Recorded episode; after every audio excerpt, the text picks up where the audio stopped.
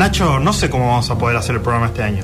Sí, tenemos una nueva guerra y otras cuatro pasando en este momento. Violaciones y desapariciones. Una situación económica que nos asfixia más y más. ¡Mierda! ¡Tengo una solución! ¿Qué? ¡No hablemos de nada de eso! ¡Sí! Hablemos de Macri representando al país en un torneo de bridge. Hablemos del fósil de 328 millones de años llamado Joe Biden. No, él no, el calamar. Hablemos del dentista de Wisconsin que rompía los dientes de los pacientes a propósito para cobrar más. Quédense con noticias descafeinadas, forros.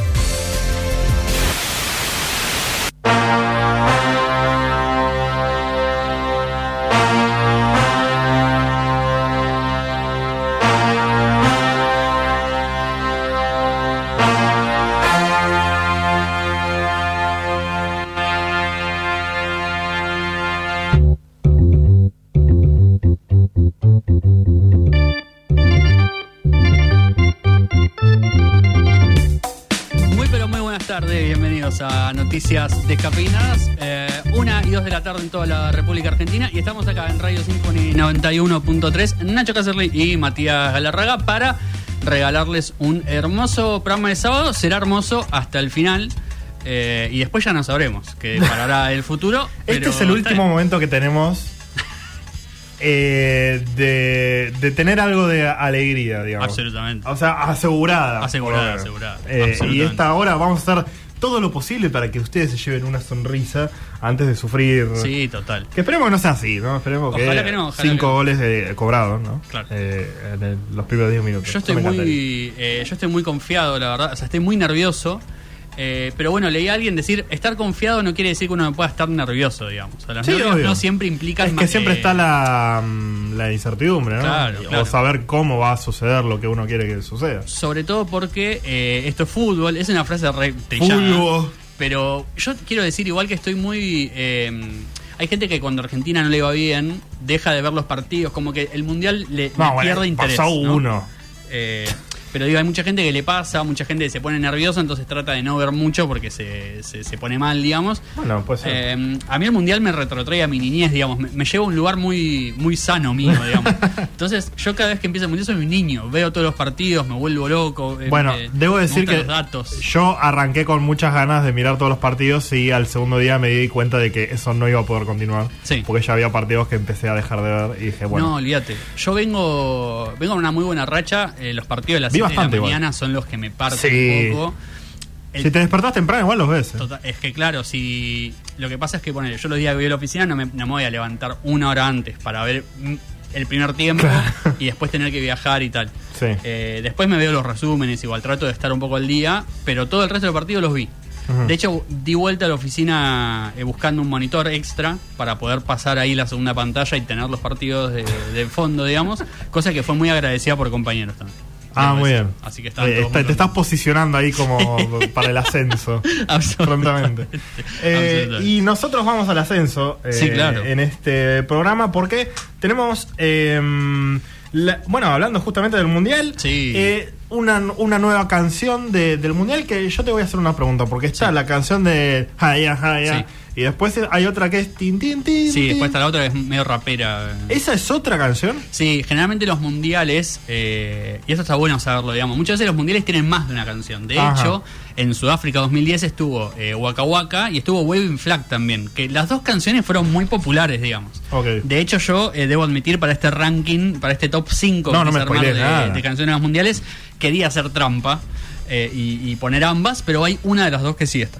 No voy a decir cuál, pero me parecía un poco injusto para los demás mundiales decir, ah, eh, justo las dos de Sudáfrica son buenísimas, que o igual sea, son. ocupan el lugar, sí, señor. Eh, pero bueno, vamos, a estar, pasa. vamos a estar hablando justamente de las canciones Sí. de, que, que nos hicieron el soundtrack de nuestros mundiales y cuáles son las mejores, Hay sorpresas, en la sí. opinión de, eh, del señor Nacho Cáceres. Sí, por señor. supuesto. Hay sorpresas. Lo que no es opinión de nadie es que nos encanta Shyamalan, Absolutamente. eh, amigo de la casa entre tantos Oh, eh, otros que, que son amigos de nuestra casa. Yo diría que el más igual, ¿eh? Creo que es de- del director que más mucho. hablamos, seguro. Seguro, seguro. Eh, debemos haber hablado de tres o cuatro películas por lo menos, contando esta, ¿no? Eh, vamos a estar hablando de, de Señales, una Sí, película sí. que también habla de la esperanza, del, de creer, ¿no? Porque hay esperanza. Esperanza.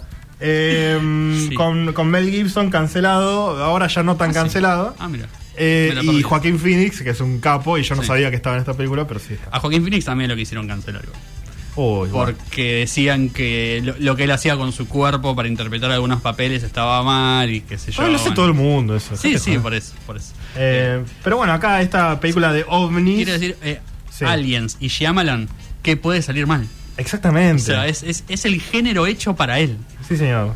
Y mm, eh, también algunas noticias este, internacionales eh, y nacionales, ¿no? Exactamente. Si hubo, hablando de la Copa del Mundo, yo la semana pasada dije que íbamos a intentar no hacer esto, pero caí, caí como el mejor. no pude resistir. Mm, Hay mucha política en el mundial, siempre Sí. hay mucha política en el mundial, pero en este hay mucha más, por el lugar donde se hace, por algunos países que participan, y hay países europeos un poco enojados con la FIFA.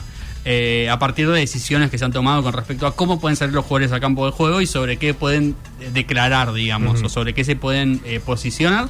Además, Escocia sigue luchando por su independencia y vamos a hablar un poco sobre cómo viene ese tema. Hablando de Mel Gibson. Escocia y el Reino Unido, claro, hablando de Sí. Mel Gibson, absolutamente. Eh, y los que luchan por la independencia son los trabajadores de los shoppings, que los tienen muy mal pagos, y vamos Dios a estar mío. hablando un poquito de eso. También eh, noticias de, de Brasil, este, en una movida no sorprendente, pero igual de chota con respecto al resultado de las elecciones, Sí. que eh, le, les pegaron un cachetazo. Y eh, una noticia espacial que me interesa traer porque a mí me impactó bastante y no vi que tuviera tanta repercusión. Este, todo este programa lo pueden seguir en Instagram Noticias Descafinadas, en facebook.com barra Noticias Descafinadas, en Twitter Noticias Des y em, estamos saliendo por YouTube de Symphony 91.3 Sí, señor. y eh, por la app y la página de Symphony 91.3 y eh, el aire de 91.3 San Isidro ahora con plaza abierta. Eh, finalmente. Absolutamente. Y an- antes de pasar a las noticias tenemos una canción de King, de Frog Prince y eh, ya toda la, la actualidad, que no es tanto así.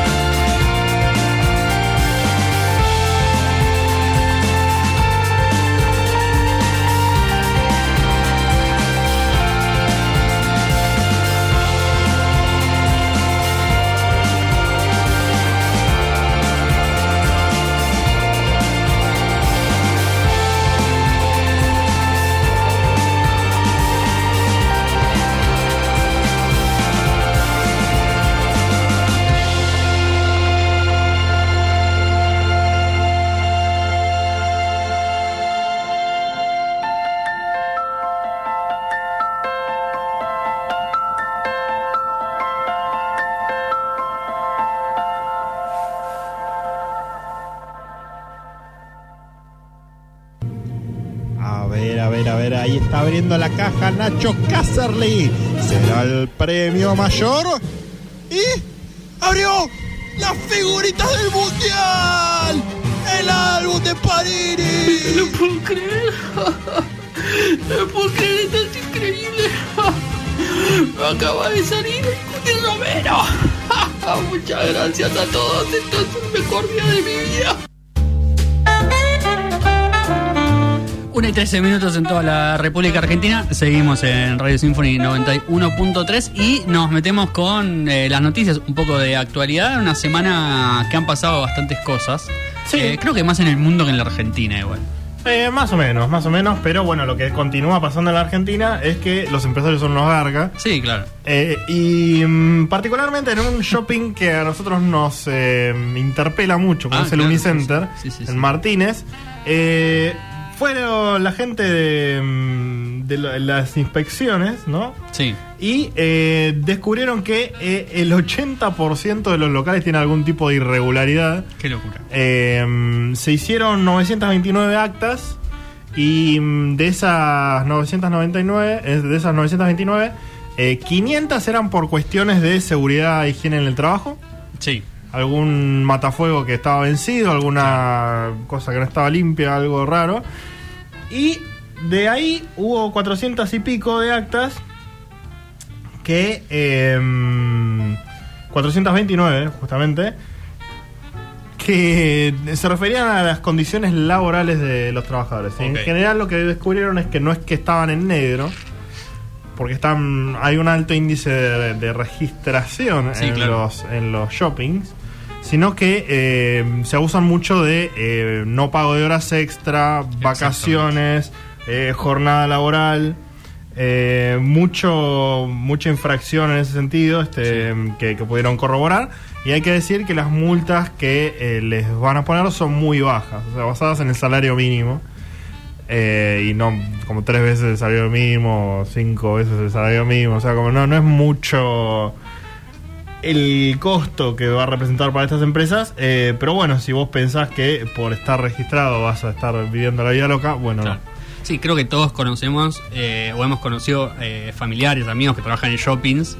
En shopping me refiero a los comercios de los shopping, obviamente, Sí. que laburan no menos de 12 horas, eh, con descansos de 30 minutos para, Sí. para comer, digamos, del almuerzo y el, obviamente horas extra olvídate, algún que otro bono, pero siempre relacionado a si, si es ventas, cuántas ventas haces. Claro. Eh, la verdad que claramente no, no, no están respetando los, las leyes laborales, ni hablar que el salario no es el mejor, y No. eso que la mayoría trabajan, eh, digo, están en el sindicato de comercio, justamente, Sí, claro. Eh, uno de los sindicatos más grandes de Argentina, como hablamos la semana pasada, y no uno de los que mejor defiende a los trabajadores. no Realmente. Eh, el otro que no defiende a los trabajadores ni a nadie, en Sí. realidad, excepto a él mismo, es eh, Jair Bolsonaro Sí, en Brasil. claro. Bueno, defiende. Hay gente a la que defiende eh, las elites, podemos decir. ¿no? Alguna, que otro juez que estaba muy Exactamente. Implicado en causas raras. Eh, que bueno, se, se llamó al silencio, estaba más Sí. desapare- desaparecido que, no sé, alguien. Que alguien. no, no, tiré esa referencia pensando que iba a aparecer algo y no apareció nada. Todos esperábamos que hiciera la gran Donald Trump, ¿no? Digo, Sí. Desconocer elecciones. Desconocer las elecciones, Gente en el palacio, ¿no? Claro, este, salir a, a- a acusar fraude. Y no, se quedó como muy callado. Ya eh, los miembros de su gabinete, digamos, haciendo la transición Total. por él. Sí, sí, sí. Pero él desaparecido. Hasta ahora. Que hay que decir igual que, digo, el silencio de él no fue positivo. Porque No. sus fanáticos sí se hicieron sentir en la calle, fueron a cuarteles militares a pedirle al ejército que saliera en defensa de la democracia. Es decir, o sea, él podría haber salido a decir, che, bajemos un cambio. Su palabra era muy importante. Su digamos, palabra es y muy su importante. silencio es también muy importante. Exacto. O sea, dice algo, ¿no? Justamente. Y mm, ahora eh, salieron Sí. a decir que, eh, que sí, finalmente había fraude. Les tomó un tiempo. Bueno. Eh, y dijeron 61 eh, que 61% de las urnas electrónicas este, no podían ser auditadas y presentaban fallas, por lo cual eh, se necesitaban recontar hasta el mínimo detalle todos los votos y hacer una votos. auditoría gigante de todos esos. A lo que el, el presidente del Tribunal Superior Electoral, Alexandre de Moraes, Sí, Em, dijo, bueno, si las urnas que vos me estás diciendo eh, están mal, también tenemos que contar las de la primera vuelta, porque son las mismas. ah, claro. Y en la primera vuelta te fue bastante bien y metiste un montón de diputados adentro. Entonces, eh, por favor, primero que decime, o sea, porque lo que le decían era, eh, existen indicios muy fuertes de mal funcionamiento en las urnas antiguas que no se pueden este, fiscalizar, según él. Claro. Eh, y, mm, y bueno, básicamente eso. Y entonces lo que le, le pidieron fue, bueno, eh, decime cuál es el problema, ¿no? Claro. Detalladamente, Exacto. porque no voy a tomar tu palabra porque sí. Y aparte, si eh, tenés 24 horas para decirme eh, si, mm, si auditamos también la de la primera vuelta, porque si no te lo voy a desestimar. Claro.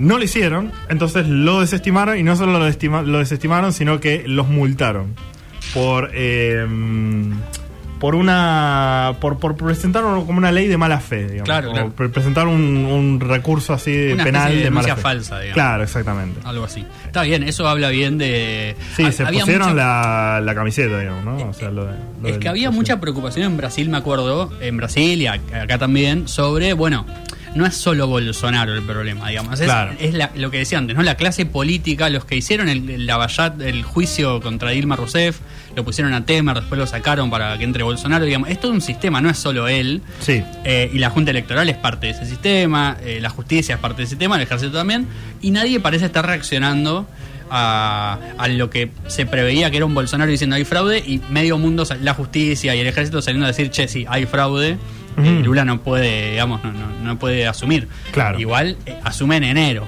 por lo cual tenemos todavía un mes y medio en el cual Sí. hay como una eh, tensa calma en Brasil rara, en la cual esperan que Bolsonaro salga a decir, che, ya está como para ¿Cómo va a ser esa, el clima, es- ese, va, no sé si tienen bastón de mando, ¿viste? Sí, Pero, se o sea, sí. Capaz es como el de Macri y Cristina. Sí, que no, se, cruzaron. no va. ya hay precedentes de eso. Sí, total. A mí lo que me llama la atención, un dato re pelotudo, pero eh, que sea el primero de enero, ¿viste? Sí. Como, Es verdad. ¿qué, qué paja quedarte tipo toda la noche. No, no sé cómo se hace. o sea, Es raro, es No raro. te dejan disfrutar, boludo. Eh, Está bueno en cuanto a organización, porque el, el presidente tiene eh, cuatro años literal, digamos, calendario. Sí. Acá es medio raro, porque esos 10 días de. Va, esos 20 días de diciembre y después que no sé qué. eh, pero al mismo tiempo, un primero de enero, yo no quiero estar pensando No. en quién asume y deja asumir.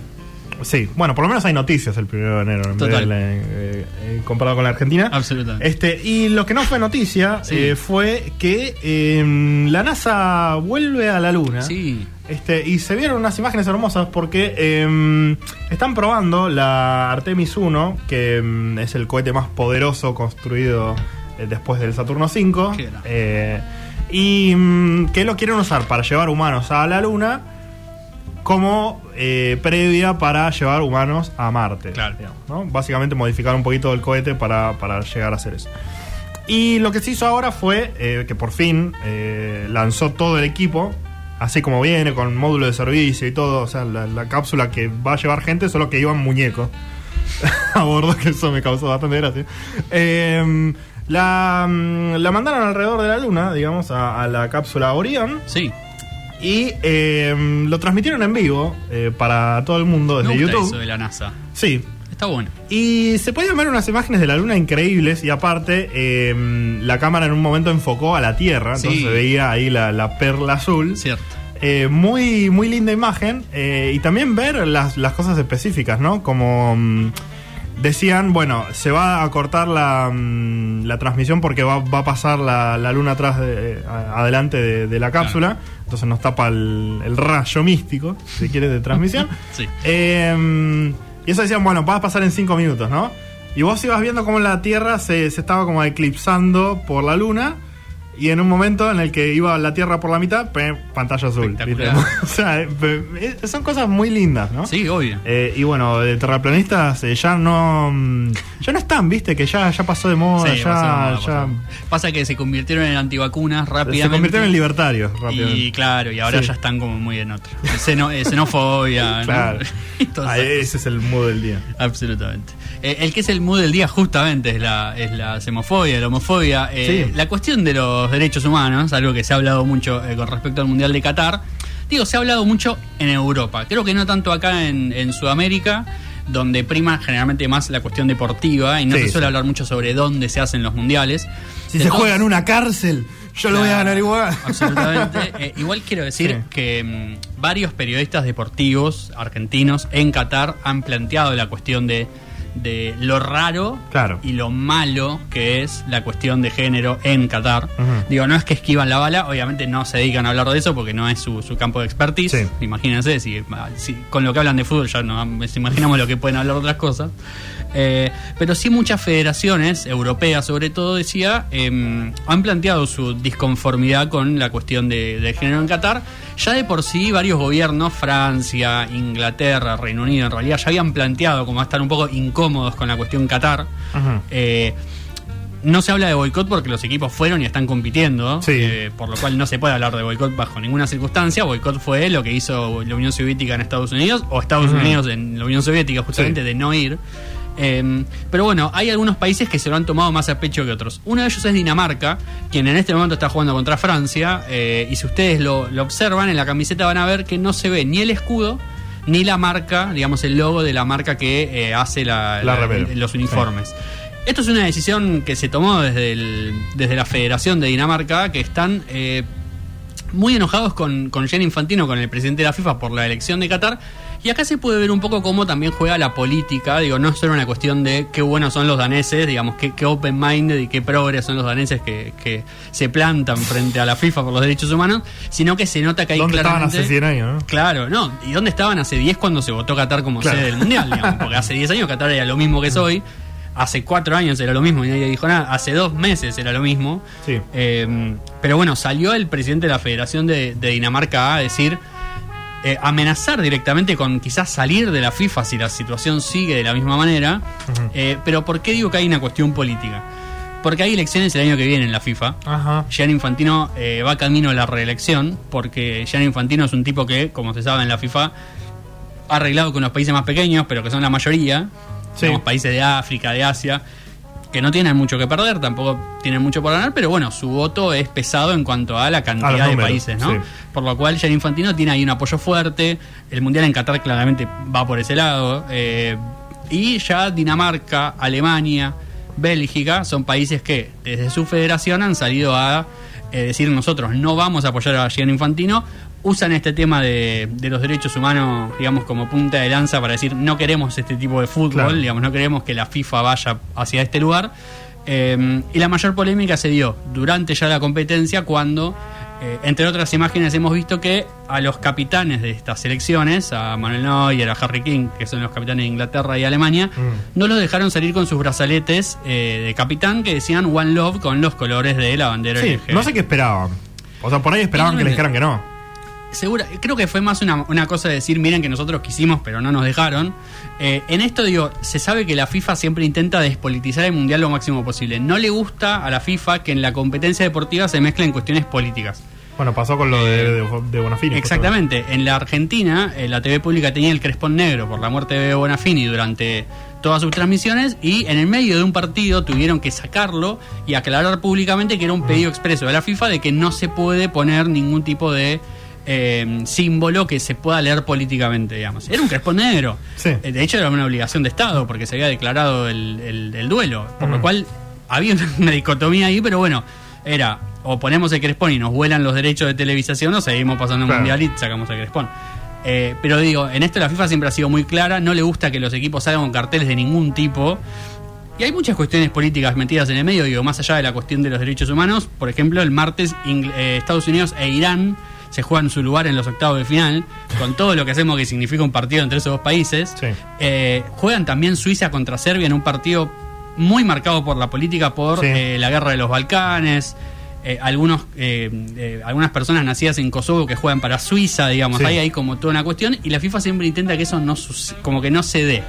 De hecho se vieron las imágenes de Irán justamente de una chica con la camiseta con el número 22 y el nombre de eh, la chica iraní Claro. que asesinaron por eh, uso incorrecto del velo supuestamente.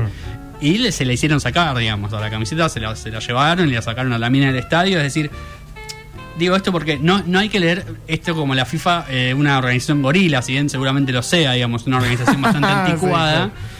Pero si los mensajes fueran hacia otro lugar, digamos, si hubiera una bandera nazi, tampoco lo permitirían, porque Mm. no, no es tanto lo que se quiere expresar, sino que Sí. se quiere expresar algo, Es digamos. que es, es, eh, están luchando contra algo imposible, digamos. o sea, Totalmente. porque obviamente va a ser parte de, de- de un evento así. Absolutamente. Y es parte del fútbol, ¿no?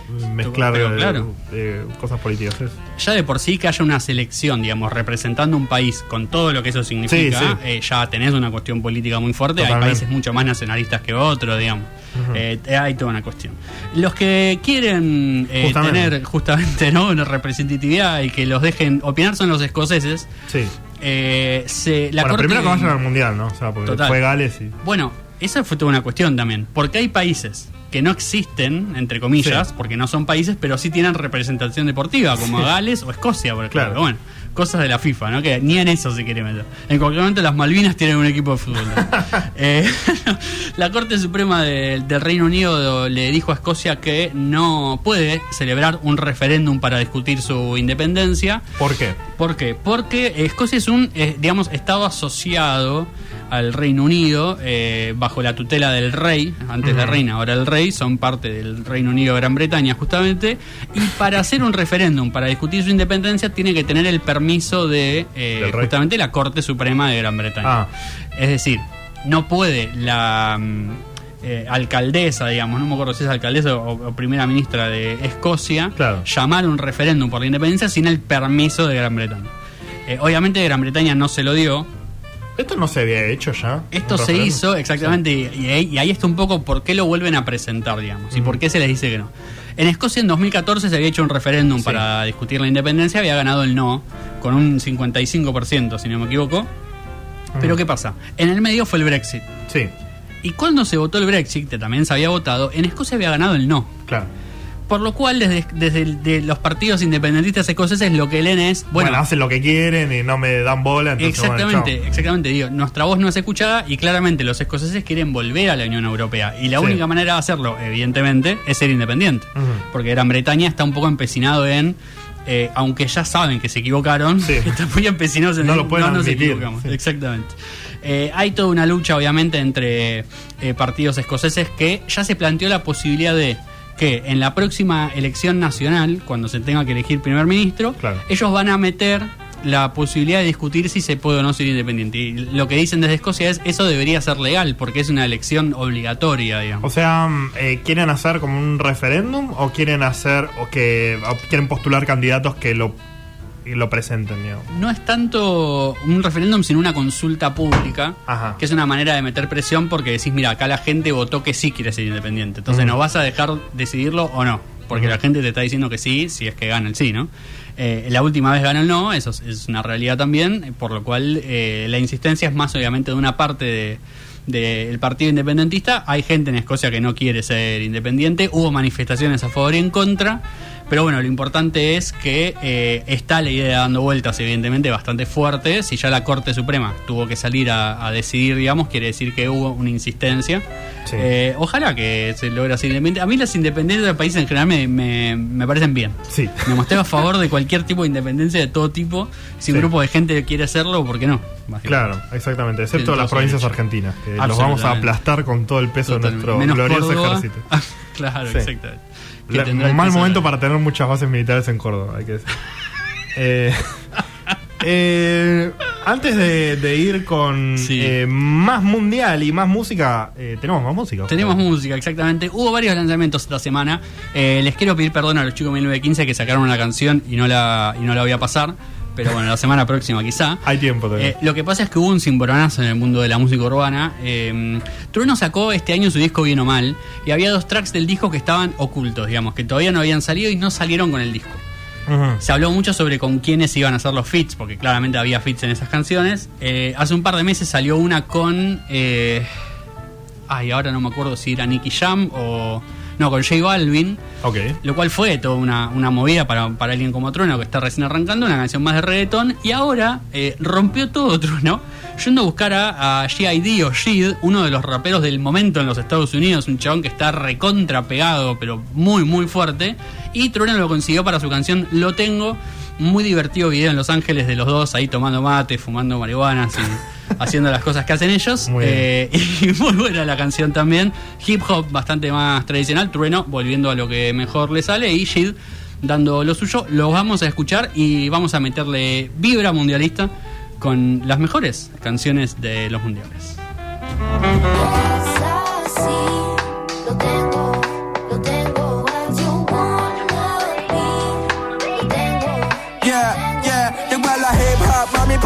Nací.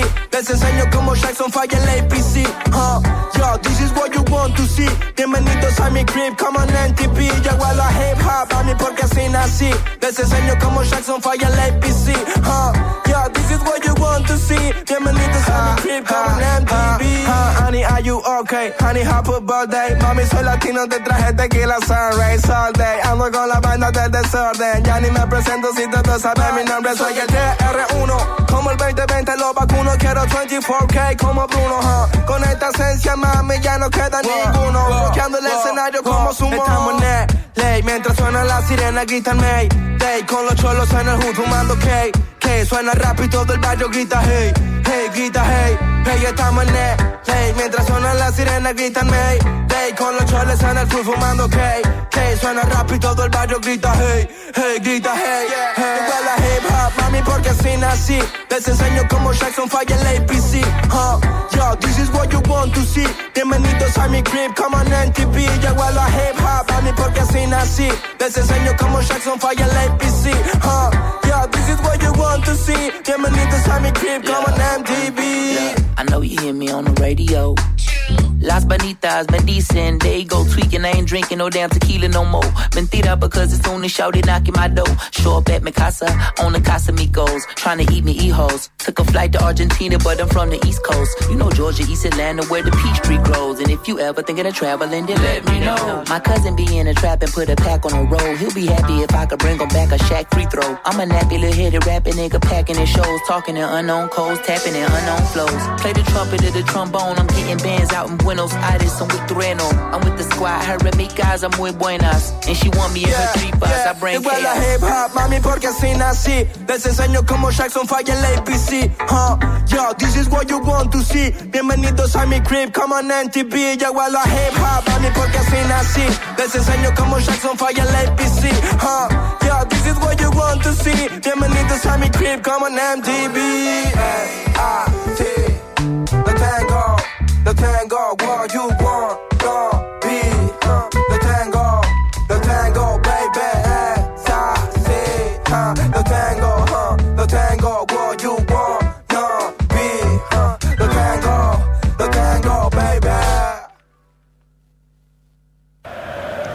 Vamos Argentina, vamos selección, vamos Messi, grande Messi, gloria Messi, gloria Lionel. Me estoy tatuando tu cara en mi nalga, lío, para tenerte siempre. Vamos patria, vamos el Papa, servicio militar para todos. Vamos país, te quiero Argentina, me emociono la gente, la gente caras y paparazzi, la gente vivir, la gente vivir a la gente.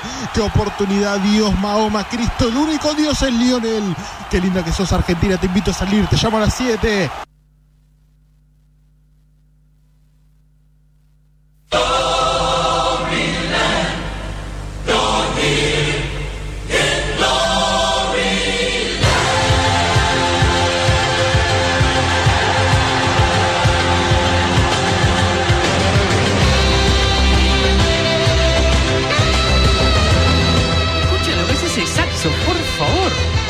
Johnny Smith como Pepe. es una, una comedia de los 90, boludo. Eh, muy de los 90, muy yankee la canción, por supuesto. ¿Y de qué otro mundial podría ser si no Estados Unidos 94? Eh, un mundial olvidado por Dios. Sí. De todas formas, eh, acá en Argentina, porque fue el mundial donde Diego Maradona fue casi retirado del fútbol. Por el famoso doping, además porque ganó Brasil, cosa que no nos suele agradar, y la final fue una definición por penales después de un 0 a 0 bastante aburrido. Eh, Olvidable. Un mundial que no es, digamos, eh, muy recordado, pero una canción que para mí lo tiene todo, digamos. ¿Es esta misma? Es, sí, sí, es, es esta misma, tiene ese arranque con esos. Con los saxos. eh, con esos saxos y demás, y después se pone más como una canción de los 90, digamos, muy tradicional.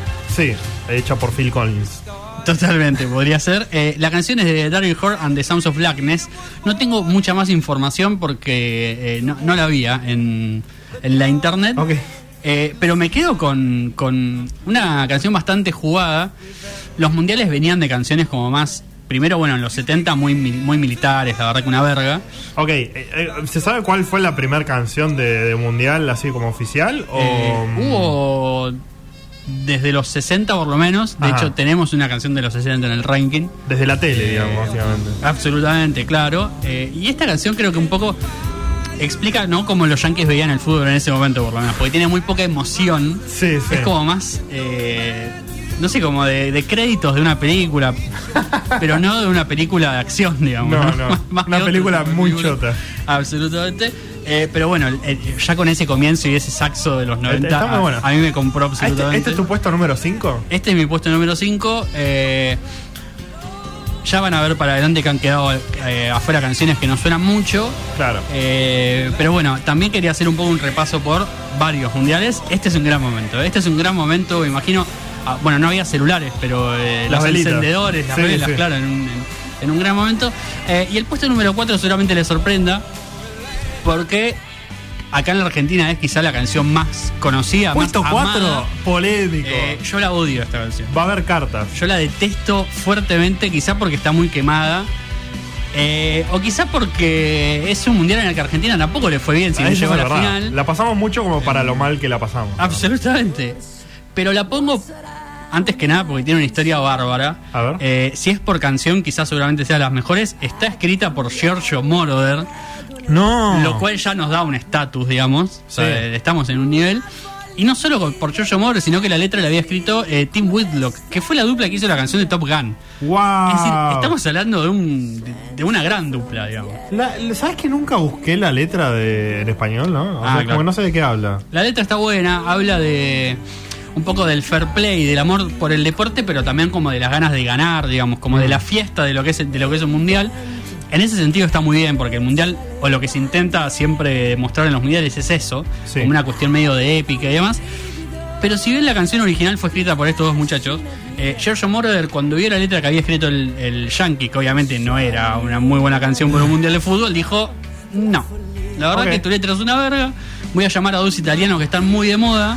Y ya que el mundial es en Italia, vamos a hacer la canción en italiano, por Qué supuesto, bueno. ¿no? Eh, a Tom Whitlock no le gustó una verga esto, de hecho se pelearon, nunca más hicieron música juntos. Estamos hablando de una dupla que podría haber llegado a muy lejos, digamos. Sí. Eh, pero bueno, se pelearon por esta cuestión y se terminaron Gianna Nannini y Eduardo Benato haciendo la letra que nosotros conocemos de esta canción de un estate italiano. Bueno, un Eh, éxito entonces. Un éxito, sin lugar a dudas. Acá en la Argentina es una canción casi de culto, digamos. Sí. Eh, y no solo en la Argentina, sino en muchos lugares es como medio la música de los mundiales. Como la música de cuando se habla de fútbol un mundial se pone un Claro. italiano. Eh, una muy buena canción igual, ¿no? Giorgio Moroder es innegable su talento para escribir canciones. Seguro. Eh, pero ¿quién podría ganarle a este muchacho? ¿Quién podría, quién, eh, podría ganarle a los finales de los 90? ok. Un gran momento para la música, un gran momento para los mundiales también. Francia es el lugar. Eh, Ricky Martin es el artista. Eh, raro elegir a Ricky Martin para hacer una canción desde Francia, Sí. pero bueno, fue la, la elección. Un tipo que es bilingüe, puede cantar en español y en inglés, de hecho lo hizo. Mm. Eh, y una canción, La Copa de la Vida, que no solo me parece muy buena, porque para mí es el mejor momento de Ricky Martin como autor, digamos, o como, Sí. como músico, sin dudas, sino porque eh, es de las pocas canciones que logró traspasar lo que es ser la canción de un mundial y es una canción en sí misma, digamos.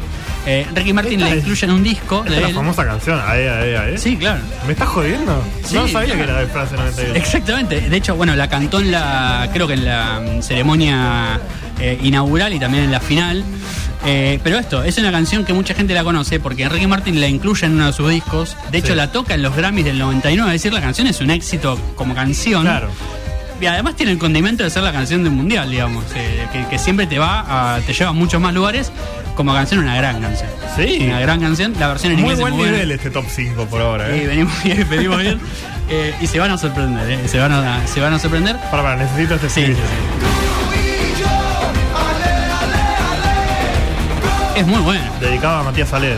Ah, sí. Sí hay que decir que es una canción que tampoco representa, eh, representa tanto el, el sentimiento de los mundiales, si se quiere. Eh, sí la parte de la fiesta. Pero ¿por qué tener 800 canciones que hablen de eh, hay que salir a ganar? y? Absolutamente. Es medio un embole. Pero además, eh, todo lo que tiene de épica un estado italiano, en, en cuanto a lo musical, digamos, como una canción más emocionante, esta lo tiene en fiesta. ¿eh? Claro. Vamos a pasarla bien, vamos a ver un montón de goles y bueno, todas esas cosas que pasan en los mundiales. Eh, un mundial que ganó Francia muy bien, el primer mundial que ganó después en Rusia. eh, lo ganaron nuevamente, pero bueno, les trajo suerte Ricky Martin, quizás lo tienen que llamar más seguido. Sí. Eh, y acá les, les- les traigo una joyita. Es muy linda esta canción, nos vamos a 1962 a Chile. Bueno, Ustedes dirán, ¿qué puede salir bien de, de todo esto junto? sí. Eh, La verdad me lo estoy Pero bueno, los 60 fueron una muy buena época para la música, en eso creo que todos vamos a coincidir. Eh, y sobre todo porque había rock and roll. Sí. ¿Y qué mejor que hacer un rock and roll para el mundial? Necesito escucharlos cantar. El Mundial del 62 es una fiesta universal. No, yo no estoy de acuerdo con eso. Podría haber quedado más atrás en el, en el ranking seguramente. Eh, roll. pero me divierte mucho la idea de. eh, aparece una banda, se llama Los Ramblers. Tocan esta canción. No por el mundial, digamos, un año antes, completamente fuera de contexto. Ahí la usan. Eh, y lo ve un, un productor de Viña del Mar. Los invita a participar del festival, que además es un concurso. Lo ganan al concurso, eh, logran sacar un disco a partir de esta canción, o sea, es un éxito rotundo. Y como broche de oro, los organizadores del mundial dicen: Che, está buena la canción para el mundial 62. Estamos hablando de otra época, en el, digamos, otro fútbol, otra organización de los mundiales. Estos Pero- pelilargos hacen buena música. Claro.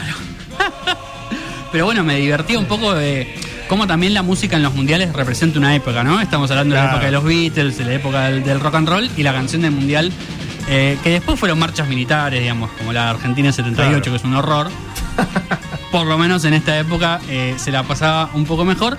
Eh, podría haber Me, quedado. me está, está creciendo en mí este tema, ¿eh? ¿Viste? Debo decirlo. Te, te- te- te termina atrapando, Me, me rompe un poco la mano del gol de Chile, no sé qué, bueno, está bien. Sí. Baja un cambio. Es que había nacido como una canción para apoyar a Chile, Claro, realidad, a la selección de Chile, y terminó, bueno, siendo la canción. Bueno, nosotros poco- tenemos un montón de canciones de. De, de la selección argentina, pero bueno, son mucho mejores, claro. Sí, sí. pero la banco, la banco. Un rock and roll clásico para Exactamente. divertirse. Exactamente. ¿Quién, quién pediría más? Eh, pero el pináculo de los mundiales, esta canción podría haber quedado tercera atrás de la de Ricky Martin, claramente. También podría haber quedado atrás de Giorgio Moroder. Pero quería tener la sorpresa más en el medio como para que sea más inesperado. Eh, pero la canción número uno es casi una obviedad. Eh, yo creo que si uno piensa en mundiales, si uno piensa en, en mundiales en el término más global de lo que es un mundial, te tenés que ir a Sudáfrica 2010, tenés que ir a Shakira, que es una artista de la concha larga, Sí. que hizo como tres canciones para mundiales igual, porque en Alemania ya lo había hecho, eh, sin mayor éxito, porque lo volvió a hacer en Rusia con una canción medio como el lado B de la canción oficial, pero acá metieron un hit. La tercera la vencida. eh, sí, sí, acá metieron un hit, pero de proporciones bíblicas.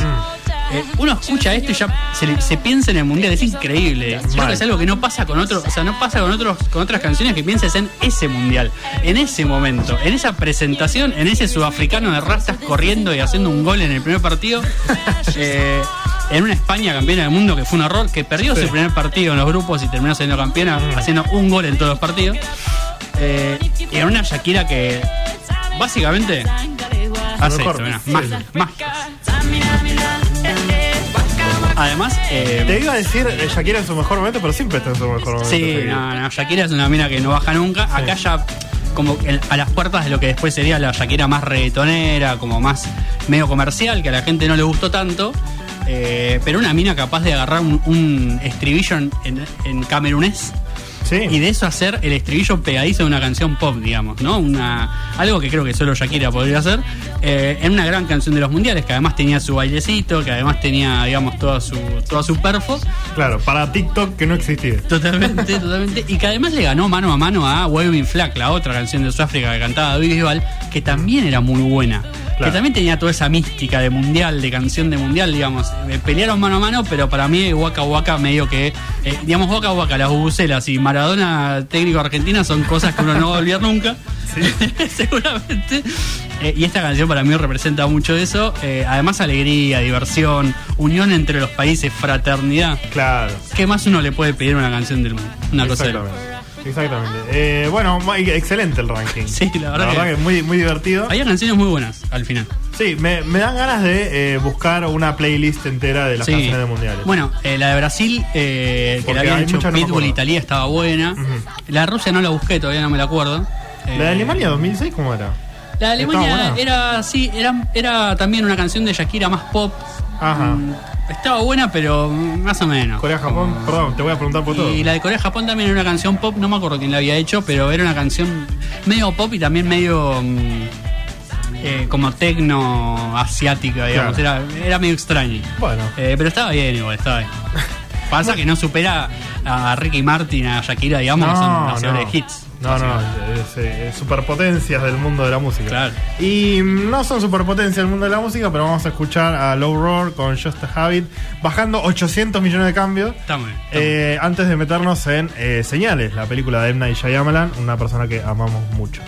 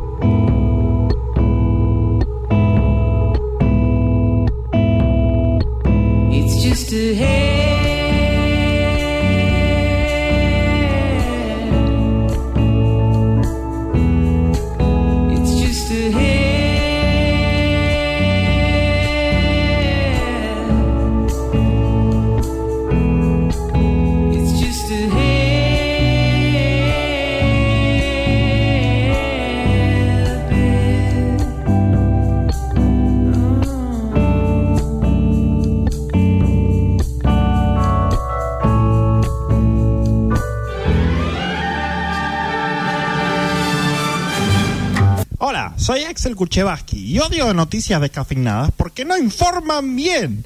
Si vos los escuchas, sos un pelotudo. Nos vemos en los Oscars que ahí viene Vigo Mortensen. Hello, Vigo. Aguante el mate y el ciclón, vieja. Muy bien, nueve minutos quedan de la una de la tarde. Estamos en noticias descafeinadas y vamos a hablar de nuestro Dios todopoderoso Sí. M. Night Shyamalan, El prócer del programa. el prócer de este programa sin lugar a dudas, uno de mis directores favoritos, no irónicamente. Sí, sí, la verdad que tiene mucho que, que ofrecer. Y en esta película, eh, señales Sí. eh, con eh, Mel Gibson. Joaquín Phoenix, el hermano de eh, Macaulay Culkin. Sí, y la nena de, de Miss Sunshine. Exactamente. y mm, este, productora Kathleen Kennedy, la que iba a ser la presidenta de Disney. Sí, Eh, y otras cosas así, eh, James Newton Howard hizo la, la música. Tremendo. Mucha, mucha cosa muy interesante.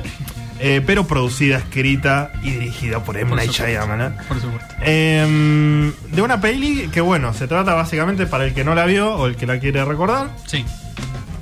Eh, un, un ex cura que está en una casa en el campo y su campo de repente tiene eh, esos, esos símbolos de- de- del cultivo, digamos, esos que hacen los aliens. Sí.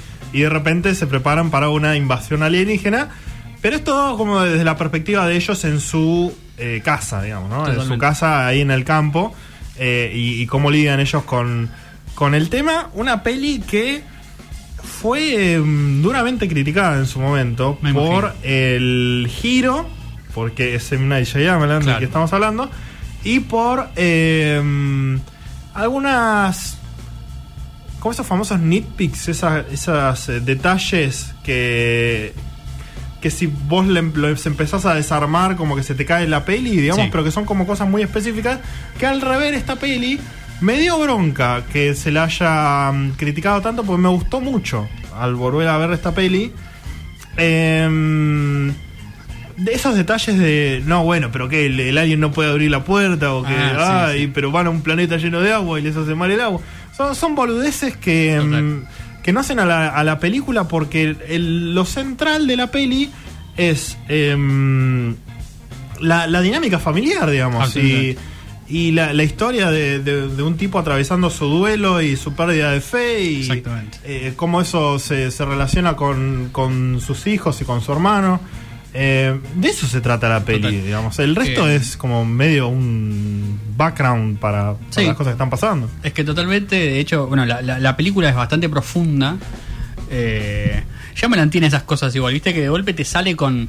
Digo, Sí, con un momento muy emotivo, Claro. o, sea, o sea, casi me largo ya en el momento. Es Antes muy decíamos, o yo digo, una película de Aliens y Shyamalan no, no puede salir mal porque son las dos tipos de, digamos, es el hombre plot twist Sí. y las películas de Aliens son las películas plot twist porque siempre el plot twist Mm. es cómo le ganás a los Claro, alienígenas, claro. digamos, siempre es así, Sí. en todas las películas alienígenas, por lo cual es un formato que no falla, pero Shyamalan en vez de hacer la típica película sobre invasión alienígena, que hay mil, Ujú. eh, de hecho la película es, y en la película hacen un chiste sobre el, La guerra de los mundos. La guerra de los mundos, Sí. porque es similar, si se quiere, en cuanto a un padre con sus hijos, y etcétera. No tiene nada que ver con eso. Y, y el- incluso, si vos te olvidás que hay aliens durante varios pasajes de la película, igual lo que está sucediendo te va a pegar fuerte. Porque, como decías vos, el, el núcleo de la película es la relación de Mel Gibson con sus hijos, con su hermano. Sí. eh, la- las historias personales de cada uno, digamos, de dónde vienen y cómo llegaron a estar en ese, digamos, en esa, en esa Sí, granja. son de esa manera, Eh, porque se tratan así unos a, exactamente. unos a otros, sí. Una película que usa muy bien los silencios durante varios pasajes de la película. De hecho, eh, durante el comienzo, los primeros 15, 20 minutos son de un silencio que te hace concha. Porque es muy fuerte, digamos, es muy profundo. Cada vez que hablan dicen lo que tienen que decir y después es el silencio, digamos, ni siquiera el ruido ambiente. Eh, y en ese sentido la película se va construyendo muy bien y va usando muy bien el tema de los alienígenas como para generar dinámicas entre los personajes. Sí. Es un poco como la excusa para que ellos tengan situaciones y, y tengan conversaciones y demás. Es un, bueno, eso. Nos están invadiendo Claro. unos, unos bichos, no sabemos qué son, eh, y estamos en esta. Claro, que cuando te empezás a, a enfocar en, en los aliens, eh, ahí sí pueden pasar estas cosas que, que te llamen la atención, como digan, "Mm, esto es medio raro, no sé qué. También, viéndolo ahora, eh, los efectos no son muy buenos y algunas cosas así. Ciertamente. Pero eh, es que ahí no es a donde te tenés que enfocar. O sea, justamente lo, lo más rico y el punto de M. Night Shyamalan en esta peli es eh, la familia. Exacto. Y mm, el drama que tiene Mel Gibson con, con la muerte de su, de su mujer este, Sí. y, y y que, que lo hace renunciar, digamos, a, a cualquier tipo de creencia en Dios por lo que pasó y, por- cómo está afectado y, y, y los momentos en los que justamente por esta crisis global eh, eh, le, le van cementando todos los cimientos que le, le van erosionando todos los cimientos que tiene y, y- y se termina cayendo un poco y, y a cómo cómo continuar con su vida. Es muy interesante este como para ver así no como un drama que tiene atrás eh, aliens Sí. De hecho. y momentos muy graciosos también. Esa- esas, muy cosas, graciosos. esas cosas de M. Night Shyamalan que te meten muchos chistes y es como muy gracioso también. Sí, sí, sí. Eh, en un contexto bastante más oscuro igual. Total. Total. Yo, de hecho, por momentos me reía de la película y decía, no sé si soy yo que me causa gracia o si esto me tiene que causar gracia. No, es intencional. Porque, pero sí, sí, se nota que es, es intencional porque ya lo conocemos al director y Sí. sabemos Que lo usa que es un tipo serio además, digamos, que no, no Mm. es un bizarro.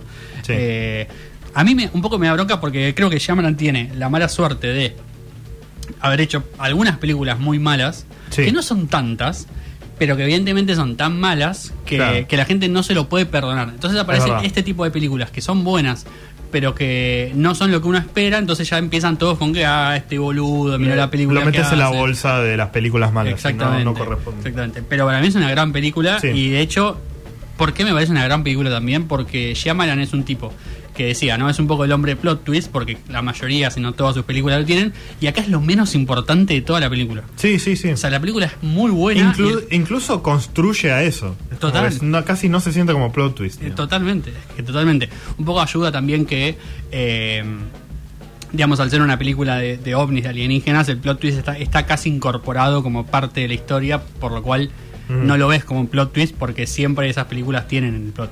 Sí. Entonces es casi parte, o sea, es decir, si no sería más raro que no suceda. Que, que suceda, que además, bueno, nada, es, qué sé yo, un plot bastante normal, digamos. En el Sí, es que de temáticamente tiene todo el sentido del mundo Claro, claro. y eh, y se viéndola habiéndola visto ya un- varias veces antes Sí. eh, hay muchas Claro. muchas eh, cosas que están presentadas desde el primer momento cosas que a ver eh, el sexto sentido Sí. eh, es un giro bastante fuerte en el sentido en el que te recontextualiza Sí, toda la peli sí. Acá no, acá es, eh, insisto, es como ir eh, por una calle hasta el, hasta el final de camino, digamos, todo lleva hasta ahí. Y mm, así que no, esta cosa de anticipar por ahí un poco la peli no tiene tanto sentido. Es No, simplemente disfrutar el drama de los personajes y Totalmente. bueno, suena medio raro decir eso, pero, No, es, pero sí, es sí. entretenido. O sea, en, en el sentido de que uno cuando ve una película dramática disfruta, si se quiere, de eso. O sea, es lo- Mm. no la vas a pasar mal, ni si la pasaras mal no verías ningún drama, digo. Eh, qué buen actor que es Mel Gibson, ¿eh? Sí, Eh, sí. Total. muchos momentos de, de- de- en estos que, que se que colapsa el chabón. Totalmente. y es muy sutil y se nota como que se está aguantando eh, para plantar cara enfrente de su familia y a veces no no puede y lo supera. Es como muchas sutilezas también. Ni hablar de Joaquín Phoenix que ya todo el mundo sabe el, el excelente actor que es. Este Sí, pero un joven Joaquín Phoenix, ¿no? sí sí. Antes de la fama, si se quiere. Eh, muy recomendable, obviamente, Señales de M. Night Shyamalan. sí Que, bueno, no está en plataformas, lamentablemente, pero sí está en streaming en muy buena calidad. Eh, así que muy, muy disfrutable película para ver. Película de los años 2000, si les interesa, un drama eh, con fondo alienígena. Ya saben, es una, Sí. es una gran película además eh, se me hizo muy pasajera, digamos, se me terminó muy rápido. En un Totalmente. momento dije, faltan 15 minutos.